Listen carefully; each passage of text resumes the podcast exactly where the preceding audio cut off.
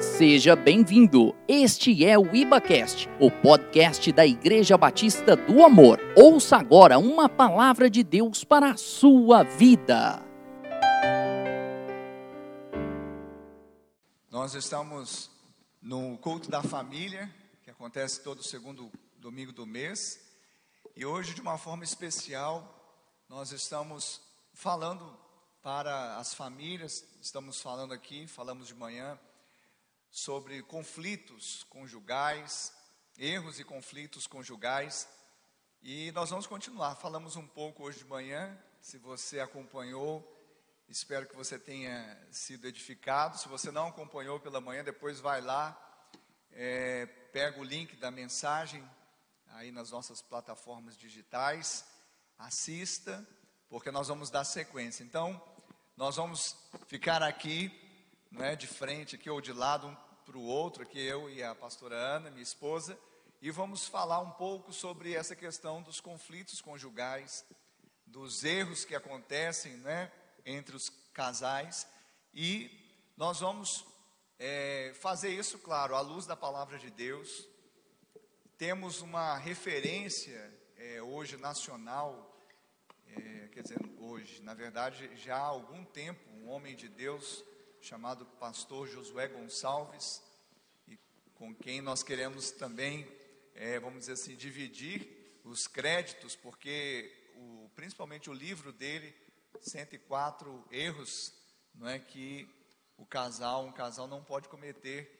É um, um livro muito interessante. Hoje, pela manhã, uma discípula da pastora até fez contato com você, não é?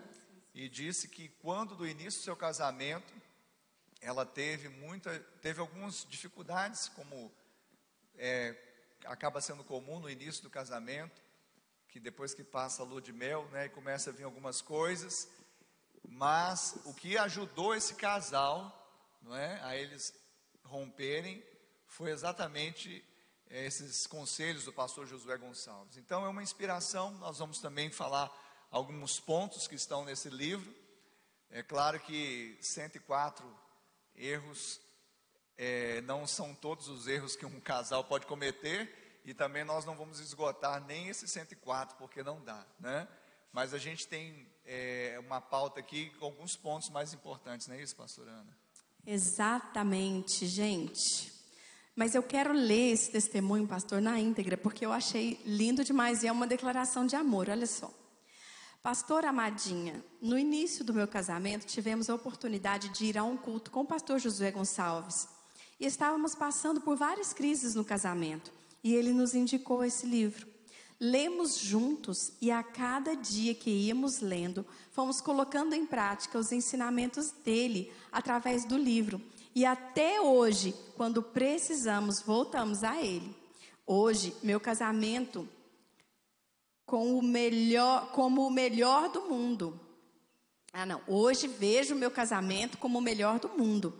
Casaria com o Jorge novamente várias vezes. Hum. Oh, Jorge. O auditório ficou fechado neste tempo. Notamos um aumento nas marcações de reuniões de divórcio. Então, isso aqui foi publicado pelo Estado de Minas. É, também foi publicado pelo um jornal chinês de língua inglesa, The Global Times, o seguinte: ele fala que a cidade de Xi'an, de 12 milhões de habitantes, que é capital de uma província que fica na região central da China, registrou um recorde no número de pedidos de divórcio nas últimas semanas, segundo esse jornal. E também saiu aqui na UOL que no Brasil o número de denúncias de violência doméstica subiu, pra, é, subiu 17% durante a quarentena. Então, esses dados realmente, eles motivaram, eles, é, vamos dizer, somaram ao intento que nós tínhamos de falar de uma forma mais específica para os casais, para o marido, para a esposa, para filhos, porque talvez você é filho, você é solteiro, está aqui. É, você faz parte de uma família. E você é, com certeza, é um agente de milagres ali na sua casa. Você pode ser filho, mas você, se teme ao Senhor, você é um agente de milagre ali na sua casa. E outra coisa, aquele que é solteiro, a regra é se casar. A exceção da regra, da, da regra é, por, porventura, não se casar por um, né, uma direção de Deus. Para servir ao Senhor. Para servir ao Senhor como, no louvor. Como Paulo instrui, não é? é porque quem é, está palavra. solteiro, ele cuida das coisas do Senhor. É quem casa, mesmo. cuida das coisas do cônjuge, né? Então, esses foram dados, e poderíamos aqui trazer tantos outros. Eu tenho certeza que vocês, o pessoal que está em casa também, é, ouviu muitos dados, não só estes, mas outros dados, uhum. que reforçam exatamente esses conflitos. E não era para ser assim, uhum. não é? Não era para ser assim. É, era para ser um momento assim, até de tempo que os casais não dispunham. De aproveitar. De aproveitar. Para conversar mais. Exatamente. Para programar é, atividades que nunca tiveram tempo, até mesmo com os filhos. Exatamente. Né? A conversar mais, falar assuntos que vocês é, às vezes querem falar, já queriam falar há muito tempo, mas não tinham oportunidade, abrir o coração, é, procurar é, momentos de paz, de harmonia, é, criar essa ambiência favorável né, ao amor, à paz, à alegria. Mas aí nós nos assustamos. E nós nos assustamos com isso, com essas informações, porque nós percebemos que isso também afetou os casais cristãos. Isso também afetou os casais cristãos. Porque quando nós olhamos para essas pesquisas, parece que estão muito longe de nós. Mas não é, existe um dado terrível no nosso meio que afirma que 40% dos divórcios que acontecem no Brasil, 40% são divórcios de famílias cristãs. Isso é terrível, isso é muito ruim.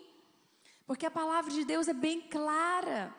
O que Deus uniu, não separe o homem, como o pastor já explicou aqui. Se Deus falou isso, é porque o único que tem o poder de trazer mesmo a separação para o seu relacionamento é o próprio homem. Nem o diabo pode separar o homem. Ele joga suas setas malignas, ele vem com seus dardos inflamados, trazendo as tentações, trazendo pensamentos que vão te inflamar contra a sua própria carne, porque a sua esposa, o seu marido é, é, é sua carne. E aí ele joga isso para te fazer inflamar, te fazer voltar contra né, o seu cônjuge e trazer ali uma divisão, causar uma contenda grande que você nem consiga perdoar e aí você decidir se divorciar. Então, é só o homem que pode fazer isso. E a palavra de Deus é bem clara: não separe o homem aquilo que Deus uniu. É o pode como potencial, não como, como dever, né? Porque é, não deveria. Exato. Então, por isso nós vamos falar agora, nessa noite, sobre filhos. O tema filhos. E a pergunta aqui que nós vamos trocar, né, um com o outro aqui, é: sempre que brigamos, ele, no caso agora eu vou uma queixa, na ela, verdade, vou né? começar fazendo a pergunta. Então, sempre que brigamos, ela joga os filhos contra mim. Então, esse é o erro usar os filhos ah, como armas contra o cônjuge. Esse é o erro. Porque, é, meus irmãos, nós precisamos aprender a identificar os nossos erros. E isso é algo que não é saudável, não é saudável para os seus filhos. E como nós vemos que realmente isso acontece? Principalmente quando é, os filhos já são até adolescentes, os pais, quando estão discutindo, levam seus problemas para os adolescentes. E eles querem que os adolescentes tomem um partido. Para quê? Eu fico pensando, qual é a motivação? Sabe qual é a motivação? Só para falar que tem razão. Eu já falei, né? Você é. quer ter razão, quer ser feliz, né? Então, a motivação é essa, só para falar que tem razão. E, e não vale a pena. É melhor ser feliz do que ter razão. E muitas vezes, quando você tiver razão, você pode estar anulando a felicidade conjugal. Então, abra mão da razão. E isso é muito prejudicial para os filhos. Os filhos não querem isso, eles não precisam disso, isso desestabiliza eles emocionalmente também. Então, o que nós estamos falando aqui, na verdade, no geral, são erros na base. Na base. Porque essas questões acontecem porque a base não está totalmente consolidada não foi totalmente ajustada, sabe? Não foi totalmente ali amalgamada, né? Eu posso dizer dessa forma, né? Ou seja, os dois não, ainda não tá com um só coração, né? Pode falar. É verdade, assim, é, e principalmente nessa fase, desde pequeno, desde tenra idade, é, a criança ela já entende essa ambiência, já tem um radar e às vezes usa em seu favor também. Viu? Fala, ah, é. fala pro seu. Cadê? É Quem está com a esposa ou o marido aqui, fala assim para ele assim, eu sei que vai sair meio abafado assim, fique esperto. Lá na sua casa fala assim, fique esperto. Sabe por quê? Porque os meninos eles, eles são espertos. Vou dar um exemplo agora, fresquinho. Fresquinho. Samuel, 14 anos, adolescente nosso filho primogênito, ele surgiu o assunto de comer comida japonesa hoje, né? É verdade. Aí a Ana falou assim: não, tem uma lasanha daquela, sabe, que compra no supermercado. Aquela sadia, gente. a lasanha aí. Aí ele falou assim: mãe, mas hoje é o dia das mães, nós vamos comer lasanha congelada? Olha só. Aí, aí ele falou assim: então nós vamos comer, vai fazer o pedido do, do, do, é, do restaurante da comida japonesa? Aí ele falou assim: não, filho, a Ana falando para ele, vamos ver isso depois. Ele falou assim: mas o meu pai disse que, tipo assim, meu pai disse que há esperança. há esperança. né? Então ele, ele falou assim: olha a senhora está falando que não, mas o papai diz que sim, diz que há esperança. Eu, hoje eu não falo mais sim, porque eu sei que ela pode ter falado não e eu não sabia, então eu falo assim: há esperança. porque aí, e é interessante isso, porque é, se nós não estivermos sintonizados, além de desestabilizar emocionalmente, o filho gera um conflito que você dificilmente consegue sair dele depois administrar isso depois. E o que que enfraquece em tudo isso? A autoridade. Por isso que ninguém ganha. Relação saudável é ganha-ganha. Por isso que eu tenho a razão, ah, eu ganhei e o, o cônjuge perdeu, os dois perderam. Quem está entendendo e pode Sim. dizer amém aí.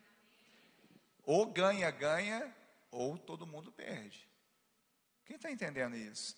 Então, isso é tão interessante que eu me lembro um pastor, ele estava dando um exemplo, esse, esse, exemplo eu achei demais também, que as filhas, ele me parece que tem duas filhas, e eram novinhas, e as filhas sempre iam na mãe, e a mãe era mais durona, aí recebeu o não da mãe.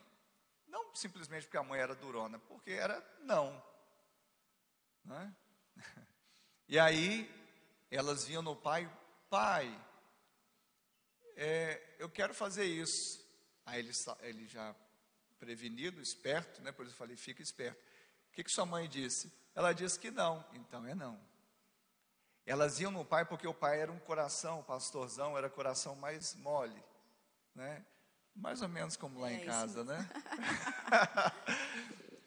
Com os meninos, eu, eu, eu sou acho que mais mole, né? Com os meninos. Aí elas cresceram e como elas cresceram nos princípios da palavra, elas começaram a usar argumentos teológicos. Ia na mãe, já adolescente, mãe, posso fazer isso? Não.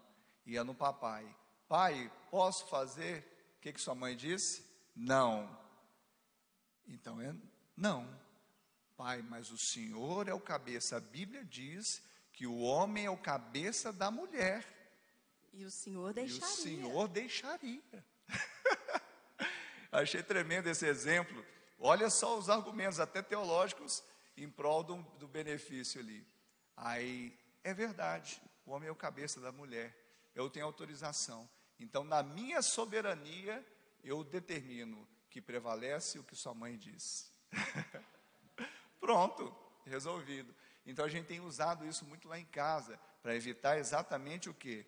Essa questão. E eu me permita que, meu bem, ler o Salmo 127, salmo lindo, salmo de romagem, diz aqui Salmo de Salomão. Todo bem procede de Deus. Se o Senhor não edificar a casa, em vão trabalham os que a edificam. Se o Senhor não guardar a cidade, em vão vigia a sentinela. Inútil vos será levantar de madrugada, repousar tarde, comer o pão que penosamente granjeastes. Aos seus amados ele o dá enquanto dorme. Herança do Senhor são os filhos. filhos. O fruto do ventre, seu galardão. Como flechas na mão do guerreiro, assim são os filhos da mocidade. Feliz o homem que enche deles a sua aljava, não será envergonhado quando pleitear com os inimigos à porta. Pastor, está aí, verso de número 4. É flecha, por isso que eu estou apontando para minha esposa e lançando a flecha. Querido, é flecha contra o inimigo. Sua esposa não é seu inimigo. O senhor não conhece minha esposa, pastor? Tá bom, vamos, vamos considerar que ela é seu inimigo. Jesus disse: ame os seus inimigos e orem pelos que vos perseguem. Alguém pode dar um amém aí?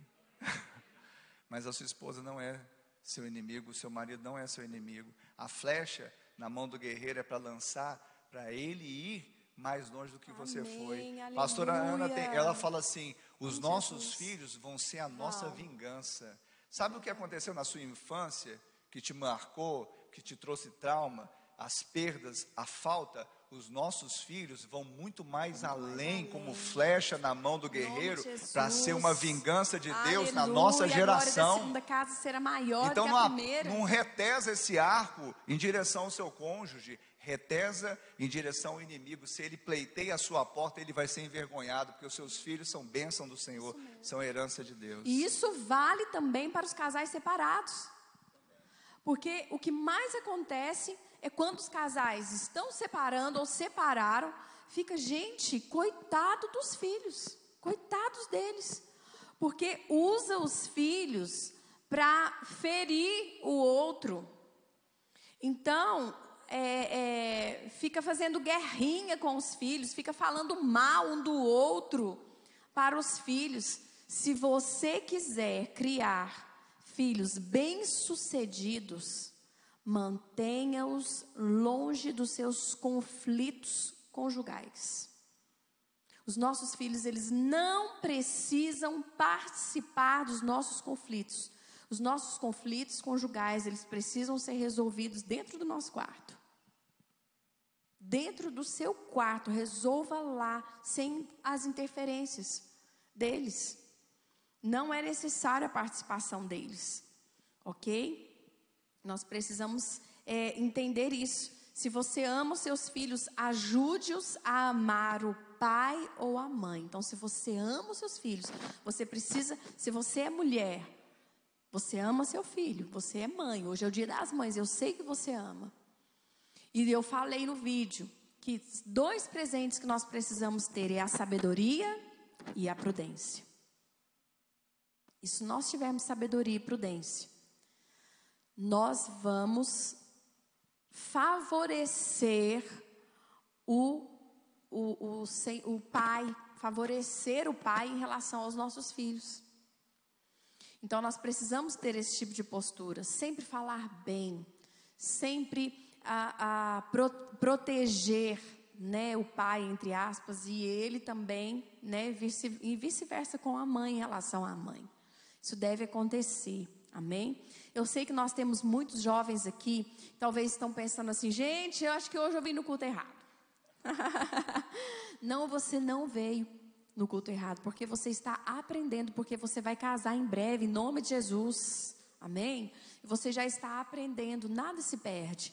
E você também, assim como o apóstolo Paulo, ele foi enriquecido com tanta graça, com tanta sabedoria, que ele era usado para influenciar casais, mesmo sendo solteiro.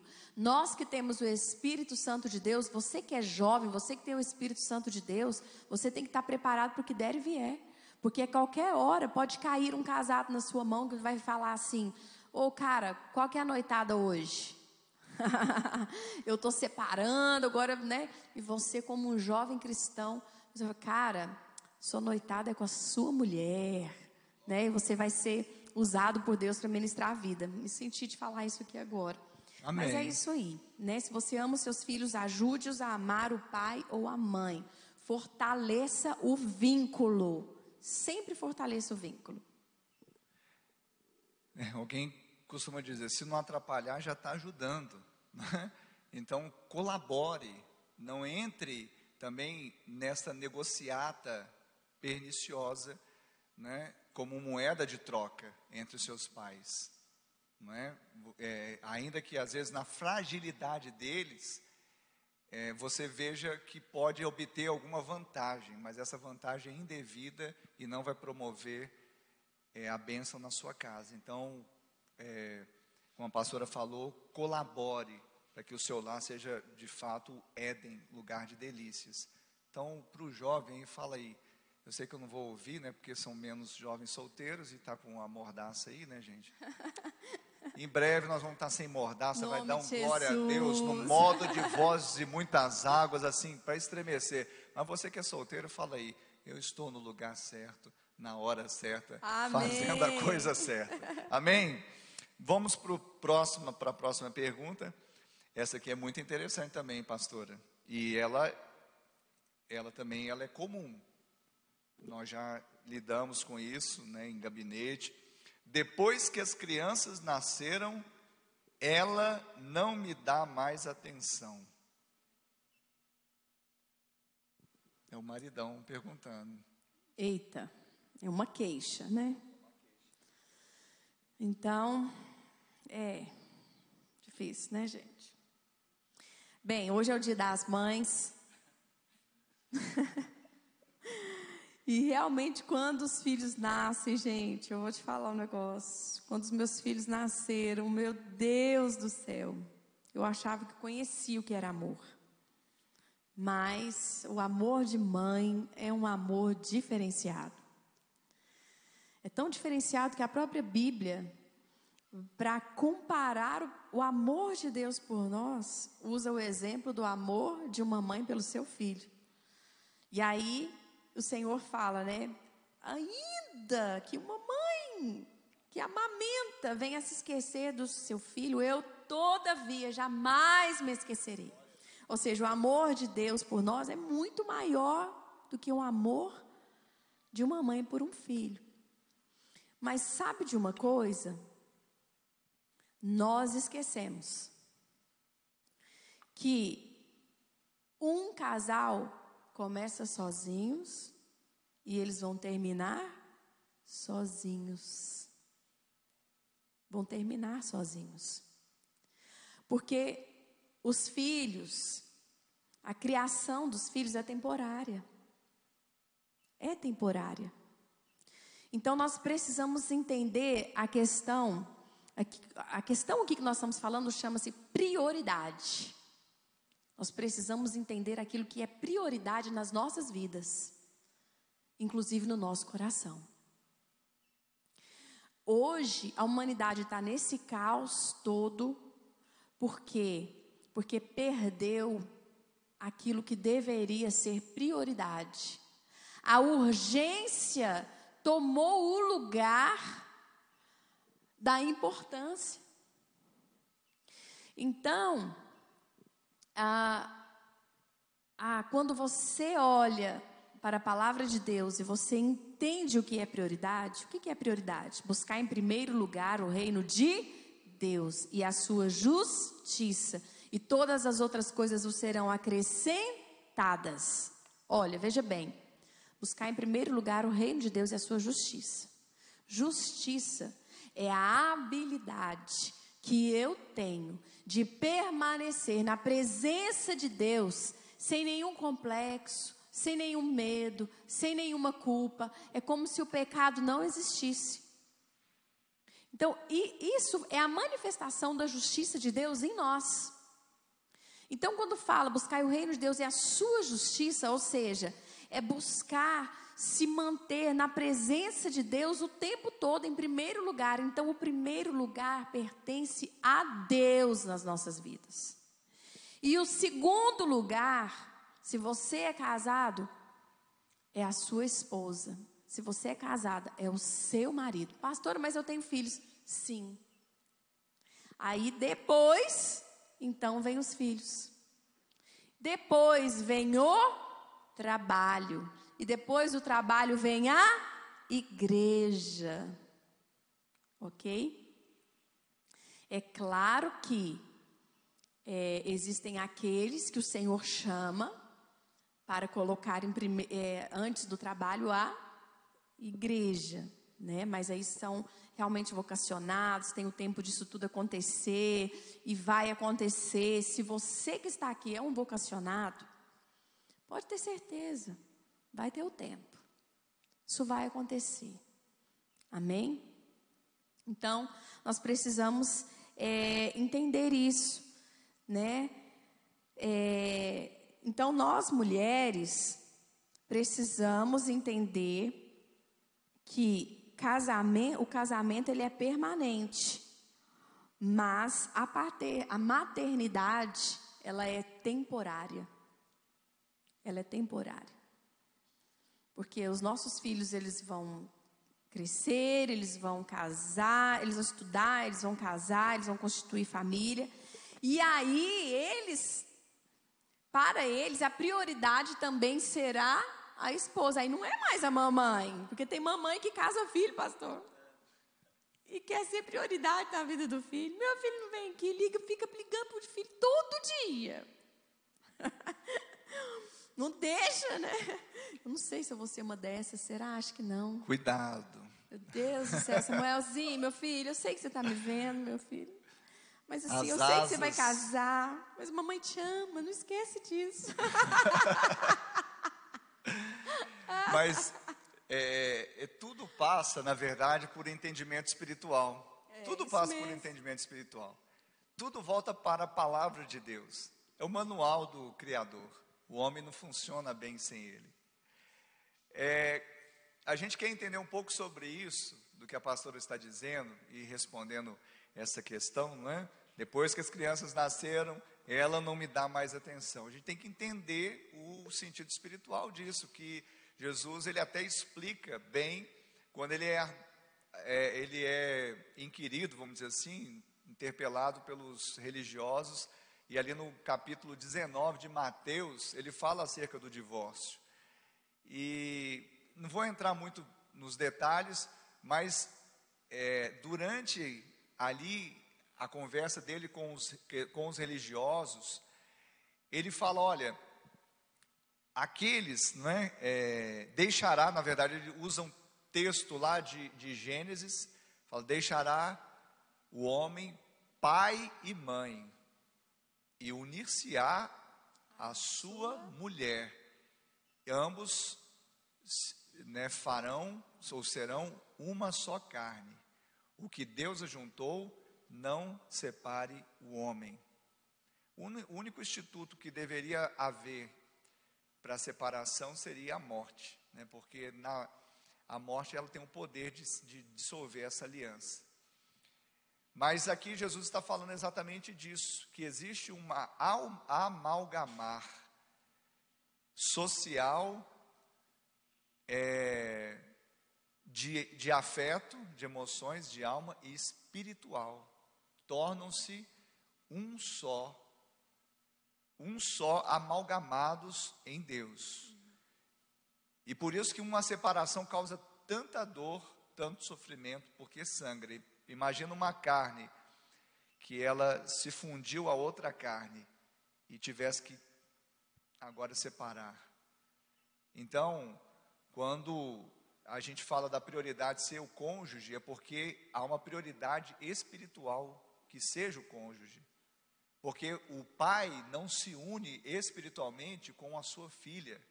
A mãe não se une espiritualmente com seu filho, mas o marido sim com a sua esposa se une espiritualmente.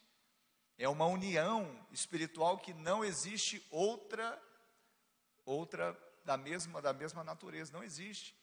Então você faz uma só carne com a esposa, com o cônjuge, e não com os filhos. Embora os filhos são herança do Senhor, são bênçãos de Deus, nós sabemos que há um projeto de Deus para que eles cresçam e nós lancemos ele como flecha nas nossas mãos, mas como foi falado aqui, eles não podem se constituir exatamente esse é, essa, esse bloqueio do relacionamento dos, do, do, do cônjuge.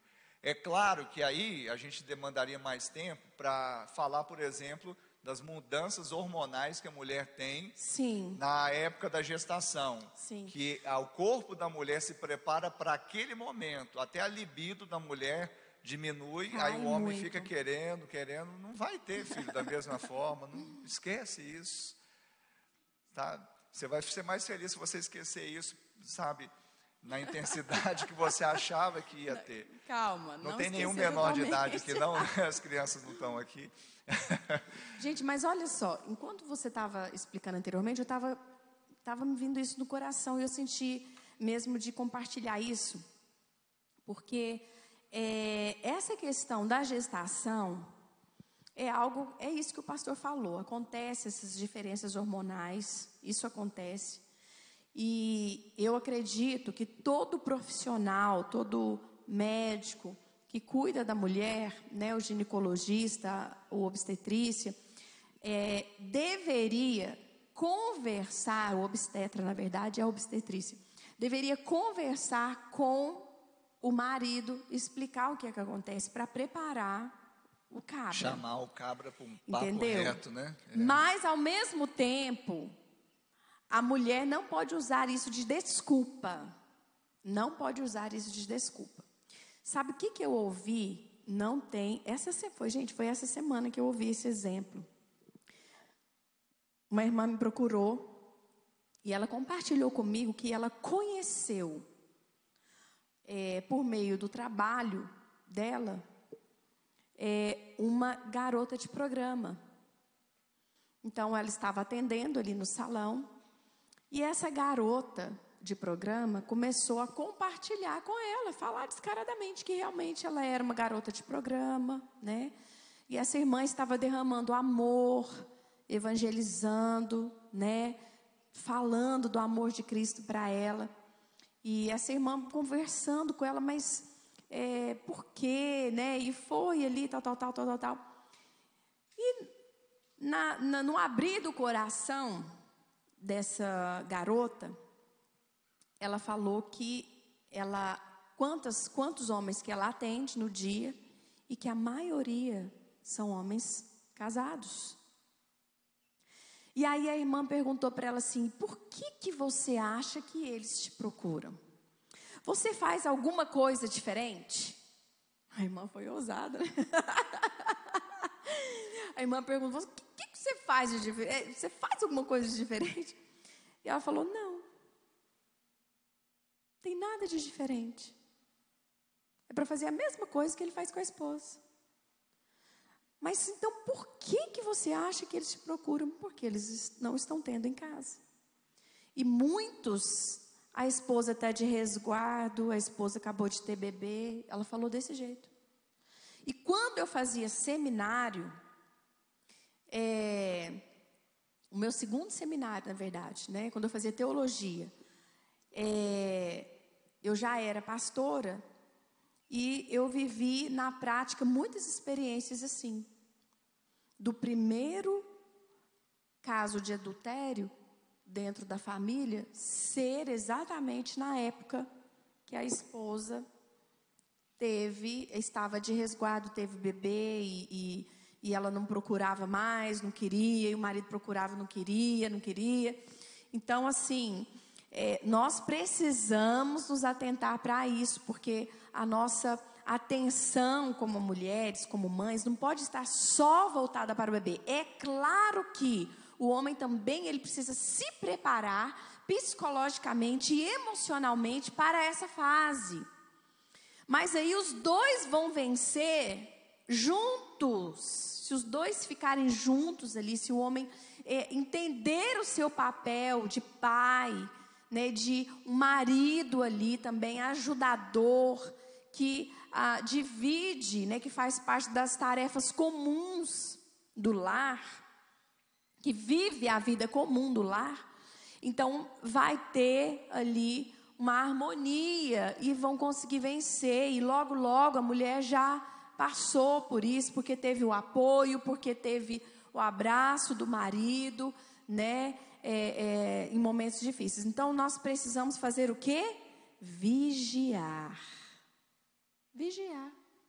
A mulher tem que vigiar no seu papel e o homem tem que vigiar também no seu papel nesse tempo. Né? Não está aguentando? Fala com ela. Fala assim: ó, oh, não, peraí, não dá não. Eu sei que você. Mas ó, né? Tá perigoso. Tá perigoso, mulher, tá perigoso.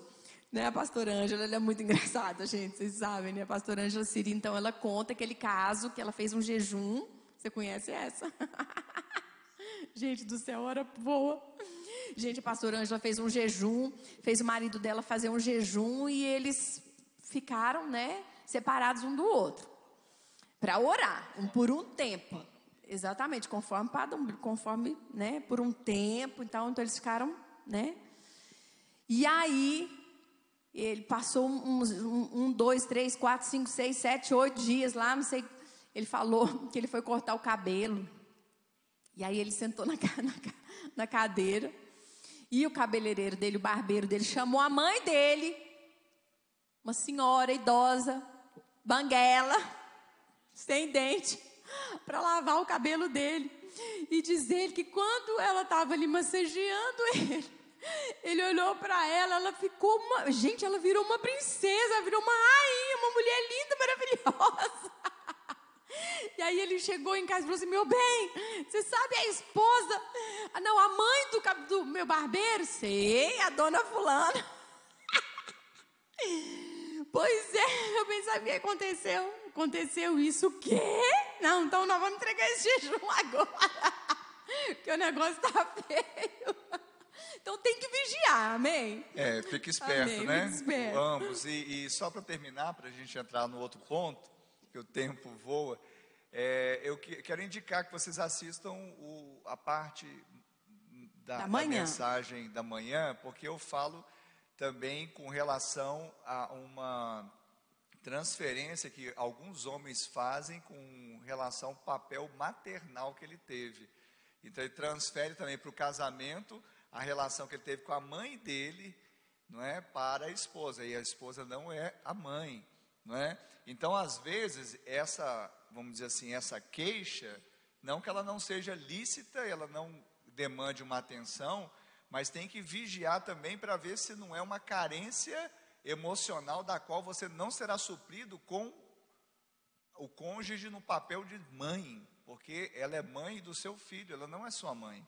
Amém. Eu falei isso de manhã, então nós temos que estar atento a isso, não é? Temos que estar atento e, e aí às vezes ver a mãe fazendo o papel dela como mãe com os filhos e não, agora esqueceu de mim. É porque na verdade está tá querendo uma mãe. Cuidado. Você, não, não, você não, não é uma mãe, você tem uma esposa. Amém? É lícito esse, é lícito ele, ele reivindicar, né, mas ele tem que observar. Eu, como eu falei de manhã, olha primeiro o argueiro que está no seu olho para depois tirar a trave que está no olho do outro. Isso dá certo é bíblico. Mas vamos para o próximo. Isso, vamos tema. para o próximo tema que é finanças. Finanças. E okay? finanças é importante ou não, gente? Sim ou não?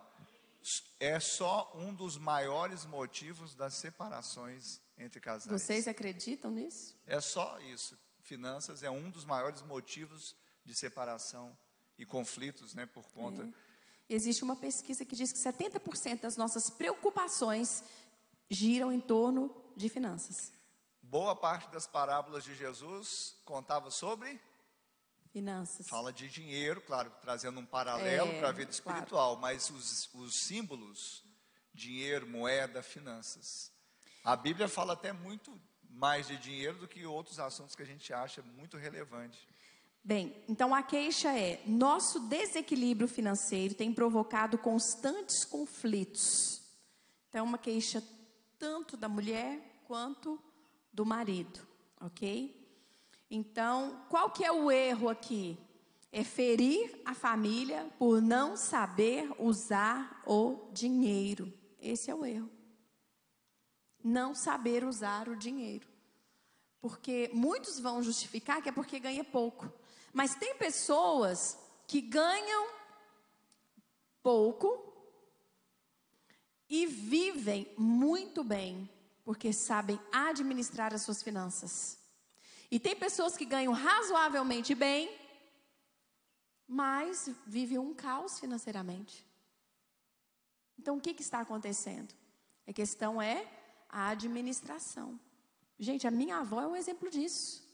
A minha avó ganhava um salário mínimo, uma aposentadoria de um salário mínimo. Mas todo ano que eu chegava na casa dela no final do ano, ela havia feito alguma reforma na casa dela. Isso era incrível. E ela contava testemunho. E lá na igreja, na Assembleia de Deus, contava o testemunho que ela dava o dízimo, né, a oferta, ela fazia questão de ensinar todos os netos sobre né, a importância de dar os dízimos. E o Senhor prosperava ela. Você tinha que ver como que a minha avó andava elegante. Andava bem arrumadinha até dentro de casa. E tinha filhos já galalau, entendeu? Que ficava debaixo dela, entendeu? Criava, sustentava os filhos, né? É, é, filhos e é um- separaram e foram morar de novo com ela, ela que sustentava. Eu vejo que é um bom exemplo, porque às vezes a gente acha que tem que ser fazer um MBA, fazer algum curso de finanças para poder administrar finanças domésticas. E não é bem assim. E também a gente não vai se arvorar aqui a trazer alguma regra de finanças, mas uma coisa básica é pôr tudo no papel. Simples, Isso, entrada e anotar. saída. Se a entrada está maior que a saída, vai dar ruim. Pastor já deu, então. É porque você não está fazendo esse, esse, essa contabilidade simples. Coloca entradas e saídas. Né, Nayara? Faz o balancete, balancete é mensal, balança anual, mas faz todo mês. Todo mês você faz entrada e saída.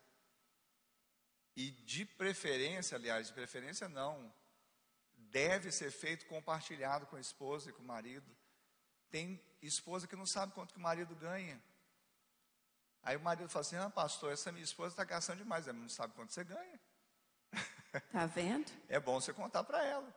Esses dias. Gente, nós é, precisamos ser transparentes é, com as lá- nossas finanças. é, recentemente, né? Eu fui lá pedir um dinheiro emprestado para minha esposa, Ana.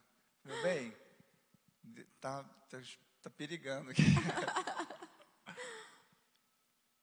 Nossa, meu bem, quanto que você precisa? Para quê? É, gente, olha quanto? só, me Para quê? ponto. É, quando que vai ser? Não sei o quê. Falei, meu bem, não precisa de tantas perguntas, é só me dar o dinheiro na minha mão e está resolvido. Para, muita pergunta. Não, mas é, não, não- não é isso que você não, está foi pensando. bem assim não, viu? De fato, a gente não tem esse problema. Tudo que eu tenho é seu, como diz o pai do filho pródigo, né? É, mas que a é questão é que ela também não gosta muito disso. Eu sou muito sistemático, ela falou hoje de manhã, e eu sou. Eu ponho lá, lanço a data. ele tá certinho. E tal, e bonitinho. Ela já não gosta. Eu pego o cupomzinho de, de maquininha de, Gente, de, de cartão nenhum. de crédito, ela não pega nenhum. Aí depois, ah, você sabe se você comprou isso? Ah, não sei não. É, É difícil. Olha por mim. O edifício de vós, edifício de Deus sois vós, tá? oração. Edifício assim, que está sendo edificado aqui. Mas aí eu falei assim, então tá bom. Então a partir de agora eu vou trazer a planilha para você, tá bom? Assim, não que ela não tenha acesso, ela tem, ela sabe quanto sai. Não, mas olha que eu, quero, eu vou me defender, gente. Ah. Vou me defender. É só um exemplo, meu bem. Jesus, tu sabes. Tu sabes. Vai vocar o tribunal de Cristo. É, então. agora, Deus me defenda. Eu tinha a planilha. Quem é que tinha planilha lá em casa? Quem que criou uma planilha no Excel? Entendeu? Com todas as tabelas, né, aquilo que era supermercado, saía até lá embaixo, gente. Eu digitava lá em cima, ó. Compra supermercado, Mas saía o, total mulher, lá, ó. Né? O homem é mais prático. Só que depois a... que a Esther nasceu, gente, assim, muita coisa. Aí essa planilha não funcionou. Não... Até abrir o computador e ficar lançando números ali, você já sabe o final da história né, incógnita no final do mês. Então eu ponho no papel mesmo, de pão. Eu, nesse ponto eu não sou sistemático, eu sou sistemático em pôr tudo direitinho lá, lançamento e tal. Mas é um papel de pão, é uma folha de jornal, é um, é um caderno, uma agenda de 2017, que eu tenho umas lá, né, que tem papel. Mas assim, não, mas eu quero tá falar. Fácil porque tem aplicativos. É, mas assim, eu, eu queria só lembrar o seguinte, que tem que compartilhar. Sim. É, esse é o, o cerne da questão. Sim. Tá? A gente não vai dar aula aqui de finanças, de como você vai fazer, mas precisa ser compartilhado e precisa ser né, é, descrito. É, precisa ser descrito. Isso é, uma, uma isso é, é básico. Isso qualquer pessoa como eu, que não sou muito bom nessa área, assim, né? A gente entende e sabe fazer. Agora, outra coisa, eu me lembro que é, a família Rockefeller, né, uma das famílias bilionárias do mundo, ela era da Europa, se radicou nos Estados Unidos, e hoje tem várias coisas nos Estados Unidos com o nome Rockefeller, porque eles fizeram uma fortuna, mas eles eram de família humilde euro, europeia. E o Rockefeller, ele aprendeu um princípio com a mãe dele, de dizimar. E ele fala: se eu não fosse dizimista do primeiro dólar que eu recebi, eu não seria dizimista do primeiro milhão de dólar que eu recebi. Então, ele procurou ter fidelidade, mas ele estabeleceu, salvo engano, foi ele mesmo, ele coloca o princípio é, 10, 10, 80. 10 o dízimo, não é? 10, não, 10 o dízimo, 10 é, é, é, poupança e 80 você pode gastar. Pode ter alguma, algum recurso hoje financeiro que diz diferente disso. Eu não estou aqui para fazer nenhuma regra nisso, mas eu achei interessante, porque traz princípio. Não que a gente tem que fazer lips literis aqui, mas é um princípio. O princípio que de dar a Deus o que é de Deus, poupar, que é Sim. importante para você ter uma visão de empreender no futuro e ter o seu desfrute, o deleite que digno Quem é poupou, o tá trabalhador tá do seu salário. agora. Sim, em relação a toda essa crise, toda quem soube guardar, agora não está perdendo é, noite e, de a, e, a, e essa questão, por exemplo, que o nosso desequilíbrio provoca constantes conflitos, não é? E aí é, é, o, o, e a gente tem que velar muito bem disso, porque às vezes uma, uma atitude errada do cônjuge, seja ele o marido ou a esposa, pode trazer graves consequências para a família. Porque nós estamos falando de finanças, mas é o que nos envolve no dia a dia. Uhum. É o que traz muito conflito, é o que traz muita preocupação, é o que desestabiliza. É verdade. E, e é interessante, a, a mulher, ela, na, é, em regra, ela, ela espera estabilidade. Eu me lembro que depois de 18 anos concursado, na Polícia Militar de Minas Gerais, oficial da Polícia Militar, eu senti ardendo no meu coração que era chegada a minha hora, eu precisava pedir baixa, me desligar da corporação. Depois de 18 anos, num concurso público, né, como oficial da Polícia Militar. E eu me lembro que quando a gente, a gente conversava muito a respeito e orávamos muito, nós envolvemos muitas pessoas nessa oração também, mas eu me lembro que a Ana chegou e falou assim para mim: Eu é, estou indo né, na sua fé, na sua decisão. Aí eu falei: Amém, porque eu estou convicto disso. Uma coisa é você agir por fé, outra coisa é você agir de forma irresponsável. eu jamais deixaria a estabilidade de um trabalho, o rendimento e a promoção e tudo aquilo que né, ao longo de 18 anos me foi ofertado, promovido uma carreira como esta, para viver uma aventura que eu não saberia como seria ou como deixaria minha família. Sim. A decisão foi uma decisão de fé. Então, muitas vezes, a conta que a gente faz não é só uma conta no papel, é uma conta realmente de Deus na nossa vida. Por isso que, primeiro que é de Deus, primeiro que é do Senhor, primeiro as dízimas, primeiro é confiar em Deus, primeiro é pedir sabedoria ao Senhor. É claro que a Ana, né, uma boa mulher, esposa, ela falou assim: meu bem, mas me promete uma coisa. Falei, pode falar, meu bem, eu, você sabe que eu te amo. Não morre, não, tá? Porque você sabe, se eu morresse na, na polícia, é, então. né, a garantia da, da, aposentadoria e tal. Aí eu falei assim, meio tímido, eu prometo. Ai, gente, mas oh, é assim, né? E o próximo ponto para a gente ir chegando ao Não, final. Eu acho que a gente pode encerrar até aqui. nesse ponto mesmo. É, é, falta mais um. Né? Deixa eu só colocar aqui, meu bem, a, as, as ideias né, que o pastor queria ler isso para vocês. Olha só. Mas, na verdade, só é de forma prática tudo o que o pastor acabou de falar. Olha, 18 regras que podem ajudar para administrar o dinheiro com sabedoria. Primeiro, crie o hábito de anotar. Então, anote seus gastos. E hoje eu estava falando que tem aplicativos. Eu baixei um aqui, eu estou apanhando ainda para pegar, mas tem aplicativos no celular que controla todos os seus gastos. Então, você gastou, foi ali na padaria, em qualquer lugar, você já lança lá que ele vai, ele mostra até gráficos entendeu? Daquilo que está tomando mais o seu dinheiro. Então, crie o hábito de anotar. Para fazermos um orçamento, os especialistas em economia doméstica recomendam que comecemos por um registro exato de todo o dinheiro que gastamos durante um mês, ou, se possível, durante três meses. Isso serve para que se tenha uma visão ampla de como gastamos o dinheiro. Você sabe para onde o seu dinheiro está indo. Os aplicativos fazem isso aqui, ó. Faça um orçamento realmente sob medida, que se ajuste às suas necessidades. Então tem que ser sob medida, gente. Não adianta. Se eu ganho dois salários mínimos, eu quero ir lá na Carmen Stephens, tá? Comprar uma bolsa de R$ 1.500.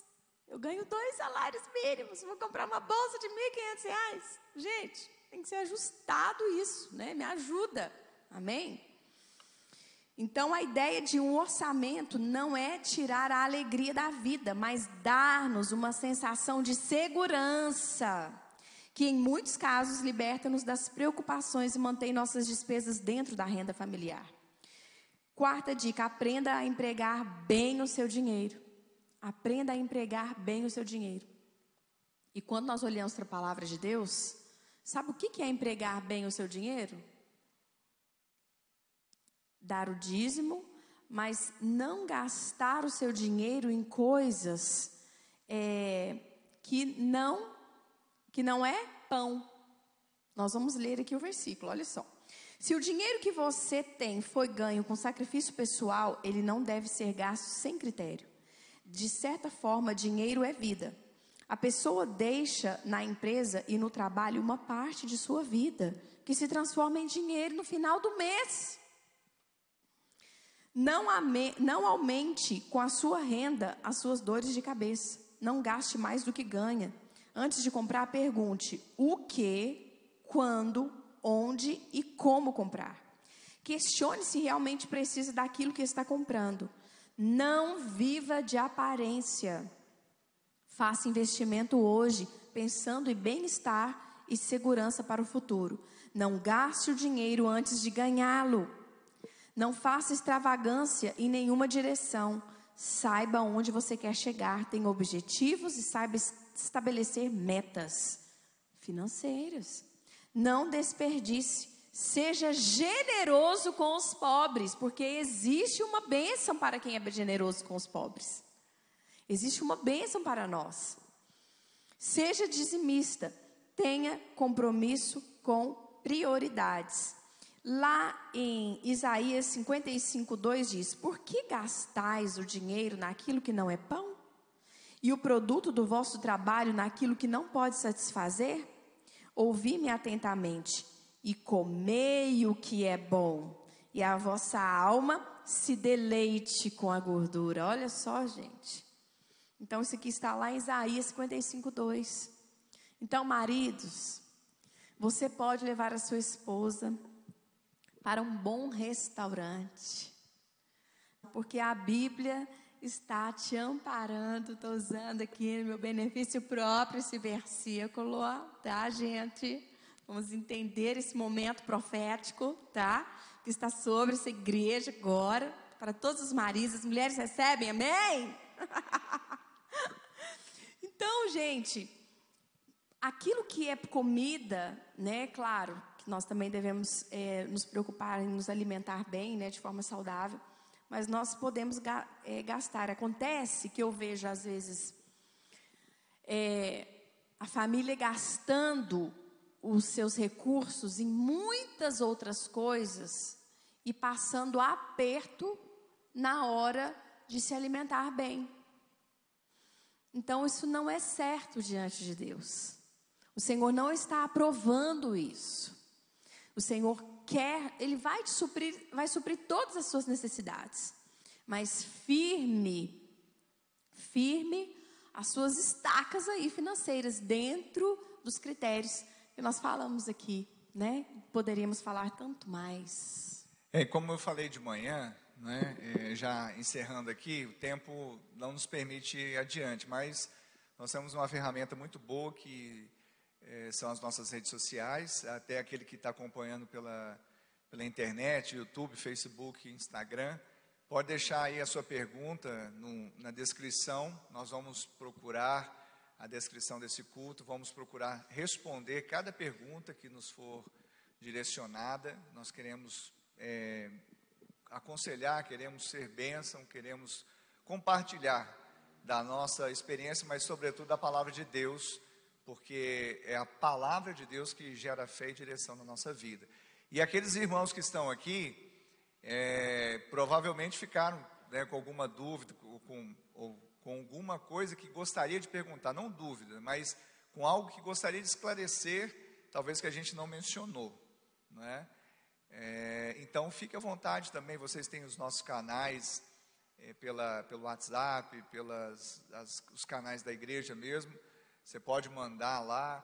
Ah, pastor, não queria meu nome ser citado. Não, não precisa. Se você quiser né, passar uma mensagem anônima, mas perguntar algo relevante, algo importante para você, é, isso para nós vai ser uma grande alegria poder responder. Amém? E nós vamos orar agora, é um culto da família. É, queria que você ficasse de pé no seu lugar. Nós vamos orar por cada família aqui representada. Nós vamos pedir as bênçãos do Senhor sobre as nossas casas. Esse é um tempo realmente que nós estamos ficando em casa.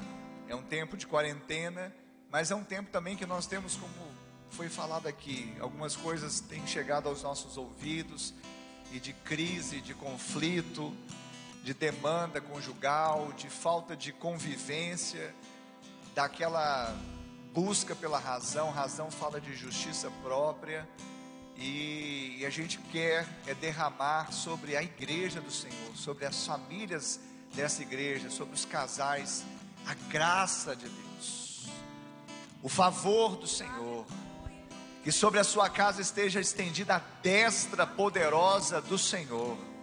Que sobre a sua casa esteja a unção do Santo Espírito para remover de lá tudo aquilo que não provém dele, para arrancar toda a raiz que tenta se infiltrar e que nada tem a ver com os planos de Deus para você, para sua esposa, para o seu marido, para os seus filhos a Bíblia ela diz que quando nós escolhemos a vida, escolhemos a bênção, a vida e a bênção nós também a temos para a nossa descendência. Escolhe, pois, a vida, escolhe, pois, a bênção, para que vivas tu e a tua descendência. Há uma bênção geracional que ela encontra guarida na sua casa, sim, no seu casamento, sim, mas ela vai ser como uma onda, alcançar outras gerações através da sua fidelidade, através da sua devoção, através da sua fé, através do seu entendimento, através da sabedoria do Senhor que é derramada sobre a sua mente agora. E a unção de Deus que vem sobre o seu coração agora. Receba, receba, começa a orar Comece a clamar, ore por si mesmo, ore pela sua esposa, ore pelos seus filhos, declare que foi para isso que se manifestou o Filho de Deus para destruir as obras do diabo. Se o, o intento do ladrão é matar, roubar e destruir, esta destruição, esta morte não chegará na sua tenda porque Jesus veio e se instalou na sua casa para dar vida e dar vida em abundância. Clame agora, clame agora, ore com instância, profetiza sobre a sua casa, profetiza sobre a sua vida, profetiza sobre a sua esposa, profetiza sobre os seus filhos, profetiza sobre o seu casamento, profetiza sobre as suas finanças, profetiza sobre o crescimento espiritual lá na sua casa. Oh! Profetizamos Ei. que as famílias são benditas do Ei. Senhor. Profetizamos Ei. restauração. Profetizamos agora o coração daquele marido que está iracundo se voltando para sua esposa, o coração da sua esposa agora amando, perdoando. Ministramos paz e harmonia em cada lar, em cada família. A provisão financeira, ó Pai, também, sobre cada lar da Igreja Batista do Amor. Onde houver um membro, onde houver uma família, declaramos provisão Declaramos grandes oportunidades nesses tempos de crise, no nome de Jesus. Aleluia! Declare isso! Declare! Declare! Eu e minha casa serviremos a Deus. Eu e minha casa serviremos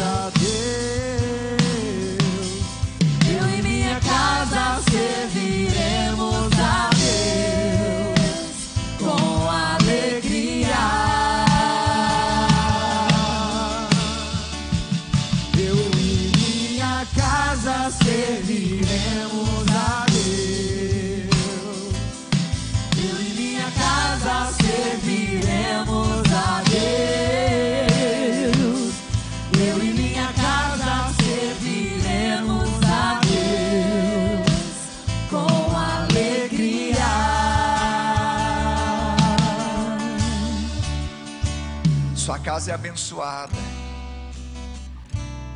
Porque Jesus está lá. Sua casa é abençoada e próspera porque Jesus está lá. A sua vida é abençoada porque Jesus entrou no seu coração. E por isso agora eu preciso orar para ter a certeza de que todos aqui um dia convidaram Jesus para entrar na sua casa, no seu coração. Ou quem sabe alguém que está nos assistindo aí nos quatro cantos desta terra por meio das redes sociais. Eu quero orar. Feche os seus olhos, coloque a mão no seu peito. Ore comigo dizendo: Senhor, nesta noite, noite eu, ouvi eu ouvi a tua palavra. A tua palavra. Ela gerou fé. Ela gerou fé. Em meu coração. Em meu coração. Agora eu confesso. Agora eu confesso. Jesus Cristo. Jesus Cristo como meu Senhor, como meu Senhor, como meu Salvador, como meu Salvador. Escreve meu nome, escreve meu nome no livro da vida, livro da vida e salva-me, salva-me, Pai. Pai, eu que um dia, eu que um dia andei em teus caminhos, andei em teus caminhos, mas me desviei, mas me desviei. Hoje, hoje. Arrependido eu volto. Arrependido eu volto. Na certeza. Na certeza. Que sou aceito. Que sou aceito. Sou recebido. Sou recebido em seus braços em de seus amor. braços de amor. Coloca anel no meu dedo, Coloca anel no meu dedo. sandálias Sandálias. nos meus pés. nos meus pés. Me dê vestes Me novas, dê vestes novas. porque eu voltei porque eu voltei para a sua casa. para a sua casa.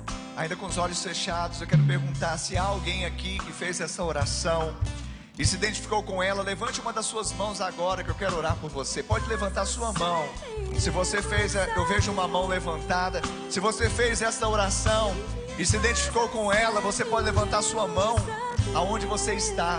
E você que está aí também, ouvindo essa mensagem, recebeu esse apelo e ardeu seu coração, você está dizendo: Sou eu. Você também pode acenar, você também pode confirmar, porque você recebe o presente da salvação, você recebe o presente do anel, as sandálias, uma veste nova, porque você volta. E eu quero abençoar esse irmão que levantou a mão aqui nesse prédio. Que Deus te abençoe poderosamente.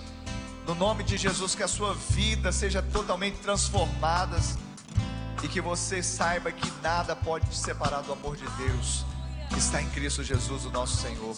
E você aí também, pela internet, você que levantou sua mão, você que fez esta oração, vai aparecer aí na, na descrição dessa plataforma digital um, uma ficha, um link de uma ficha digital para você preencher.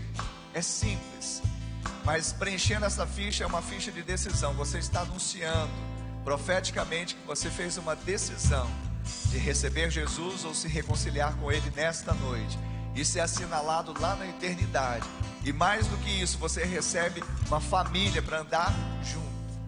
Nós somos essa família. Queremos caminhar junto com você. Queremos caminhar junto com você, querido, que está aqui. Por isso, queremos que você preencha para nós entrarmos em contato, propormos essa caminhada de fé até o dia de Cristo e enviarmos o livro também. O amor jamais acaba. Queremos te presenteá-lo em nome de Jesus. Amém. Glória a Deus. Quantos foram edificados aqui nesta noite? Aleluia! Você foi edificado? Glória a Deus. A gente Amém. propôs realmente uma coisa assim, simples, né, meu bem? Mas a gente queria que fosse simples mesmo, fosse caseiro e fosse do nosso coração. Eu e a Ana, nós temos 21 anos de casados, mais uns 3 anos e meio de noivado e namoro. Então nós já temos, né, da, da idade dela, tem mais tempo comigo do que semigo, entendeu? Então, assim, não que isso nos chancela simplesmente vir aqui e falar qualquer coisa, mas diante de Deus, nós trouxemos aqui de nós, da nossa experiência, que eu acredito que pode valer, mas sobretudo da palavra de Deus. Se de tudo você fala assim, pastor, eu não concordo, não concorde com o Ricardo, com a Ana, mas concorde com a palavra de Deus. Aleluia! O que nós falamos e testificou com a palavra, isso precisa estar no seu coração. Precisa estar no seu coração. Precisa estar. Assista a mensagem da parte da manhã também, eu creio que vai te edificar. Obrigado por acessar o IbaCast. Acesse nossas redes sociais. Siga Igreja Batista do Amor. Até a próxima!